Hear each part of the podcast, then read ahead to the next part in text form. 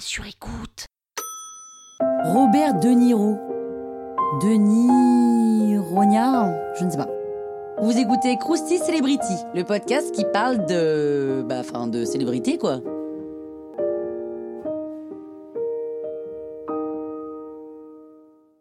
Robert De Niro, c'est la star. Il est né à New York, dans le quartier de Little Italy, en 1943, dans une famille d'immigrés italiens et irlandais. Ses parents se séparent alors qu'il n'a que deux ans. Il est assez chétif quand il est enfant, assez gringalet. Ado, il est pas trop fan des bancs de l'école, hein, il lâche tout pour se consacrer au théâtre.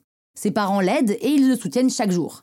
À 20 ans, Brian De Palma lui offre son tout premier rôle, The Wedding Party, et en 73, six ans plus tard, donc, il joue dans Mean Streets de Martin Scorsese.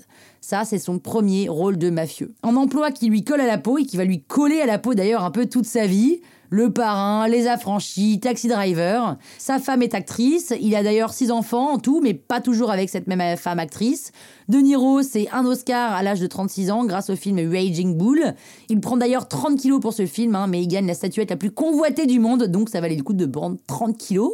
Enfin, c'est une vraie question d'ailleurs, est-ce que ça valait vraiment le coup? Oui, je pense, mais bon quand même. Robert De Niro, il est aussi réalisateur. C'est à 50 ans qu'il fabrique son premier film. Il était une fois le Bronx. Son identité new-yorkaise et italienne compte assez pour lui, hein. c'est justement son origine qui le pousse à vivement critiquer la mandature de Trump. Il est l'un des acteurs le plus énervé après l'ex-président euh, américain. Il a toujours su le faire savoir d'ailleurs. Hein. Euh, maintenant, nous avons un président gangster. Bref, il dit toujours un peu des phrases comme ça. Et la diversité, c'est une richesse pour lui. Hein. Il le dit, il le crie pendant 5 ans sans jamais se fatiguer. En l'an 2000, il laisse tomber les rôles de mafieux enfin, pour des comédies plus légères. Et là, c'est encore l'énorme carton, mais il engrange une autre génération. Le film Mon beau-père et moi, par exemple, c'est un immense succès. En fait, euh, Robert De Niro, il adore le cinéma. Donc ça, on l'a compris, hein, mais de réalisateur, il passe à patron de festival. Comme son collègue Robert Redford d'ailleurs, hein, il monte son propre événement, Tribeca, en réponse aux attaques du 11 septembre 2001. Barack Obama lui distingue la plus haute médaille américaine, celle de la liberté. C'est beau hein, quand même, le petit gamin des rues de Little Italy a réussi.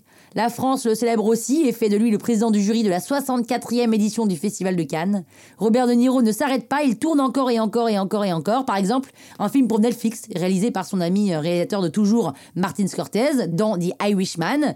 Il est l'emblème de ce qu'on appelle l'acteur studio. C'est un acteur qui vit et qui joue son ressenti. C'est un acteur qui nous a marqué dans Falling in Love, aux côtés de Meryl Streep. Il nous a bousculé dans Jackie Brown. Et évidemment, impossible à oublier dans Heat, avec son double quasi cinématographique Al Pacino. D'ailleurs, on les confond un peu parfois. Bref, De Niro est considéré par les spécialistes comme le plus grand acteur du monde. Croustille, hein? La toile sur écoute